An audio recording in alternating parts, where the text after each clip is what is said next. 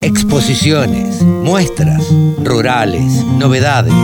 Toda la información en laradiodelcampo.com. El gurú de los analistas de mercados y consultores de empresas se llama Pablo Adriani y está especializado, obviamente ustedes lo saben, lo escuchan, lo leen, en el mercado de granos. Hola Pablo, ¿cómo te va? Buen día. Buen día Carlos, ¿cómo estás? ¿Bien? Pero muy bien, gracias a Dios por suerte, trabajando, que no es poca cosa. ¿Cómo anda todo? ¿Cómo han andado los mercados en estos días? Mira, o sea, trabajando, pero cada vez más cerca de la paz. O sea, te doy un poco el pie para la columna de hoy. Y ya sí. estamos a, a cinco días hábiles del cierre de las pasos, el domingo que el domingo 13 será. Y bueno, el mercado tiene una impronta que está un poco eh, relacionado con todos los factores que están dando vueltas eh, en Argentina. Mm, los mercados están muy, ¿cómo te puedo explicar? Erráticos en Argentina. eh, el, el trigo con algunos ajustes a la baja, el maíz también. Eh, La soja es la más estable de todas, desde Mira. el punto de vista de sus cotizaciones en dólares. Y la soja justamente fue la que no estuvo beneficiada por el dólar agro en esta, en esta oportunidad. Eh, el maíz, eh, la gran sorpresa de maíz, que en el mes de julio, la última semana de julio, más precisamente, desde que se implementó el dólar agro, el productor entre ventas de maíz eh, nuevas y fijaciones acumuló aproximadamente 3 millones y medio de toneladas entre vendidas y fijadas Claro. es un número importante, ¿sí? O sea, vos pensás que eh, eh, en una sola semana, la última semana de julio, eh, se negociaron eh, 3 millones y mil toneladas, Claro. Cu- cuando en soja se, le- se negociaron 100 mil toneladas, para que veas la magnitud de que el mercado de soja ya prácticamente se está quedando sin, sin disponible, no porque no lo hubiera, sino porque el productor está sentado arriba de la soja y el dólar agro que favoreció el maíz incentivó este eh, hay, hay, hay- no es que hay un mix entre parte fue incentivo Ajá. yo te diría un 70% fue incentivo y un 30% fue que el productor está cosechando el maíz tardío de segunda eh, que sale de la, de la tranquera y va directamente al puerto. O sea que necesidad de venta y estrategia de venta directa. Claro. Eh, el, el tema es qué va a pasar el día después. O sea, el día después es el 14 de agosto. ¿Vos, vos creés, eh, Pablo, vos creés que las paso van a influir? Porque, en definitiva, a ver, eh, seamos, eh, sirve para, para determinar los candidatos. Pero nadie está hablando ahí de, de una política pública que se vaya a seguir después de las pasos. Digo, no van a indicar esto.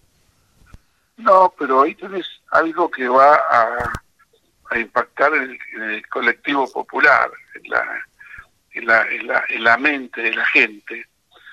Eh, Si bien las pasos, como bien vos decís, es una interna dentro de cada partido, Sí. la gente va a estar viendo si, por ejemplo, el oficialismo sacó más o menos votos que la oposición. Sí, claro. O sea, Sí, sí, sí. Eh, y, y para, para el ideario popular, que, que Massa saque más porcentaje que mm, la oposición junta, es un tema. Que saque menos porcentaje es otro tema. Y ahí, ahí tenemos que, lamentablemente, jugar con, con, con el- la, la cara y seca de la moneda.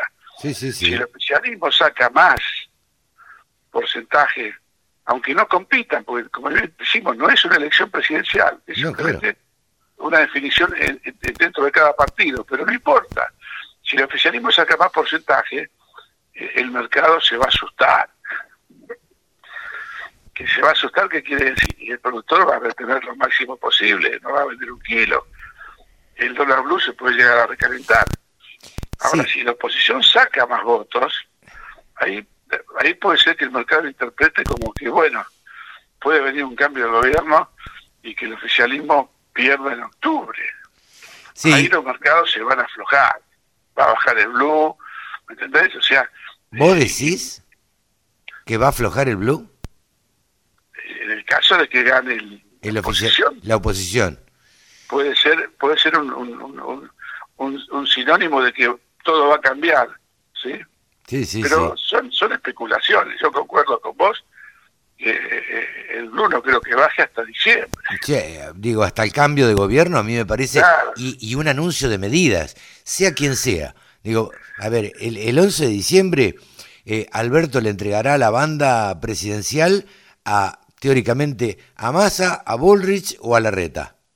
Digo, esto es, las cosas indicarían eso, ¿no? Exacto. Y bueno, ahí como decís vos, el día uno a ver qué anuncian. Y a ver qué dicen. O, y- o, o la otra, la otra. Si llegara al 10, Carlos, Sí. estamos hablando, estamos en un café, ¿eh? como que sí, no se claro, escucha. claro, Si llegara al 10, el resultado de octubre. claro. Y Sí, si hay balotaje, el resultado del balotaje. no, claro, eso, eso.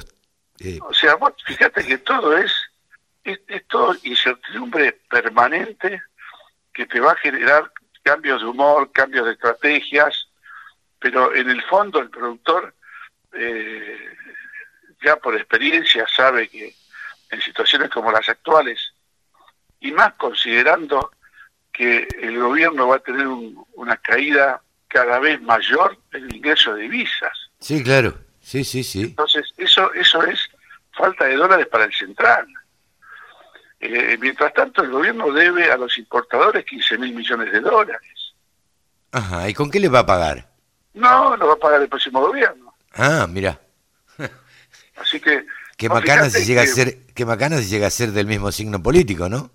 Exacto, o sea que no hay una bomba de tiempo, hay, hay, hay 15 bombas chiquitas eh, que- con- con la mecha cada vez más corta. Y bueno, todo esto influye en el productor, influye en los actores económicos, Sí, claro. y, y, y incertidumbre permanente. Yo creo que alto voltaje eh, político, económico, yo uno que siempre dice, esta ya la viví, y yo te tengo que decir, esta yo no la viví nunca. O sea, 15 tipos distintos de tipos de cambio.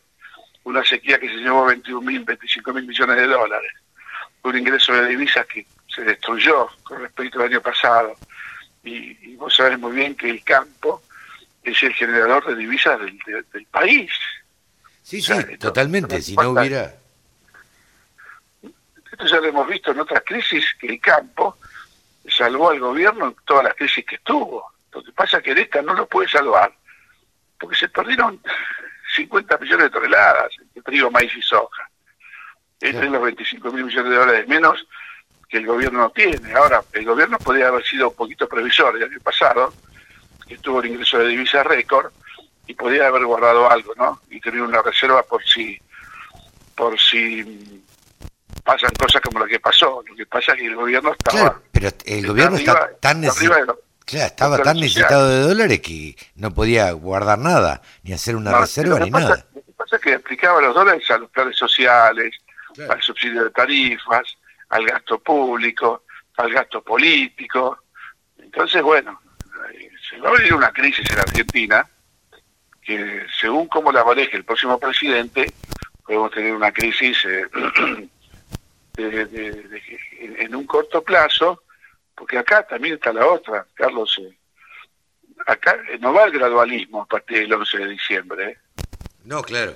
A mí me parece, ¿eh? es mi opinión, o sea, si, si, si vos no tenés un plan contundente el día uno, el mercado te lleva puesto. Y sí, y sí, sí, ahí sí vamos a, experimentar una crisis en serio y complicada. Sí, por eso te digo que la situación es eh, incertidumbre, mientras tanto, Chicago también tiene lo suyo, eh, Chicago es un, es un sub y baja, es una montaña rusa, eh, hoy está todo para arriba, el viernes estaba todo para arriba, eh, 7, 8 dólares el maíz, 6 dólares la soja, 5 dólares el trigo, previo el jueves firme también, el día anterior había bajado todo, o sea, Chicago está en una montaña rusa también que tiene que ver con una serie de factores locales en Estados Unidos. Fíjate vos que la semana que se anunciaron que estaba lloviendo más, eh, Chicago en lugar de bajar, en lugar de bajar terminó, terminó subiendo. Entonces hay otros componentes, ¿sí?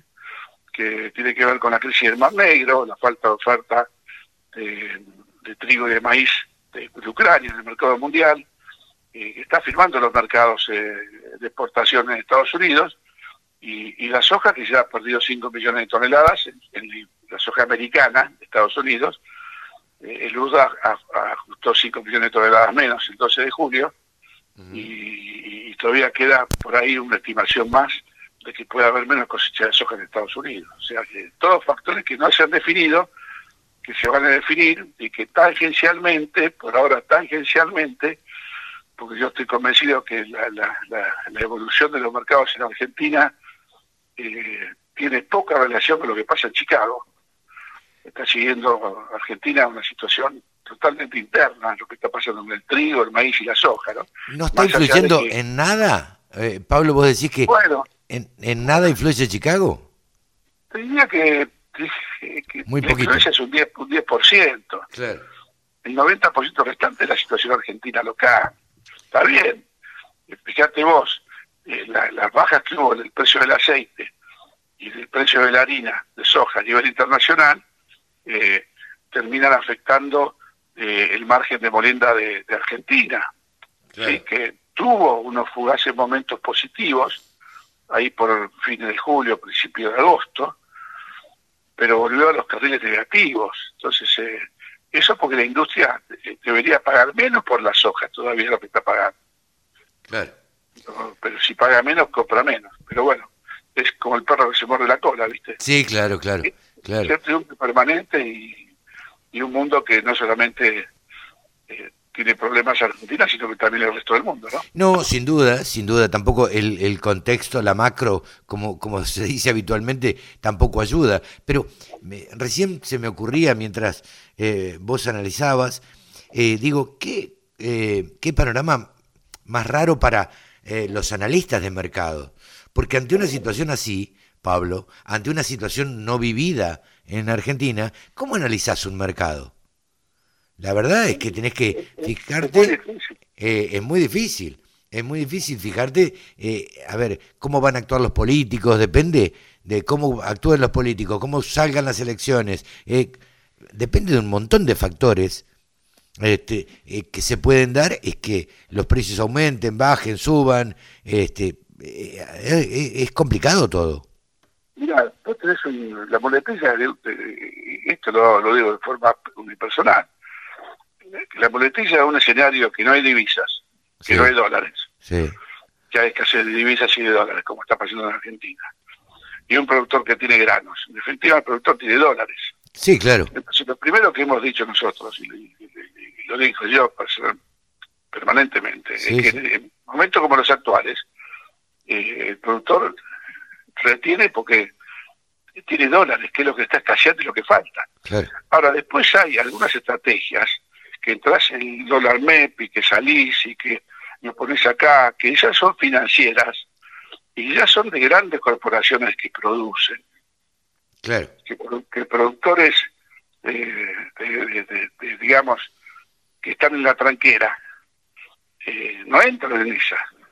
Los grandes grupos inversores y productores que siembran 40, 50, 100 mil hectáreas, tal vez tengan un gerente financiero, como si lo tiene Cargill un Dreyfus, sí, claro. en donde con, el carry trade famoso, poniendo tasa en pesos, con un dólar atrasado que se atrasa, tienen ganancias en dólares siderales. Claro. Eso lo hacen las grandes. Sí, sí, sí. grandes multis, no solamente en Argentina, sino en el resto del mundo, en Europa, Estados Unidos, y las grandes argentinas que siembran 100.000 hectáreas, 150.000. Pero el productor mediano o normal. Sí, el que tiene 500.000 hectáreas. Claro, no, está en esa, en esa, en, ese, en esa maquinaria financiera que hay. Algunos se los pueden ofrecer, ojo, ¿eh? algunos eh, analistas agroeconómicos, algunos asesores, algunos eh, acopios, cooperativas, corredores, se la pueden ofrecer porque están ahí, están en la, están en la mesa financiera. Claro. Eh, bueno, Pablo, en tanto habrá que, nada, habrá que esperar las elecciones. Primero las paso y después las elecciones de octubre. Exacto, y después el balotaje. O sea, son todas tranqueras que cada una va a generar una, una dosis más de incertidumbre, porque siempre la tenemos. Ahora estamos pendientes qué va a pasar el 14. Sí, claro, ahora... El 13. Sí, el, el, domingo 13, pero después va a haber que estar pendiente de lo que pase realmente en las elecciones que marcan la tendencia. Exactamente. Pablo, muchísimas gracias por este contacto con la Radio del Campo, como siempre. Un abrazo para todos y que tengamos los días. Pablo Adriani ha pasado aquí en los micrófonos de la Radio del Campo, el gurú de los analistas de mercado. La Radio del Campo, www.laradiodelcampo.com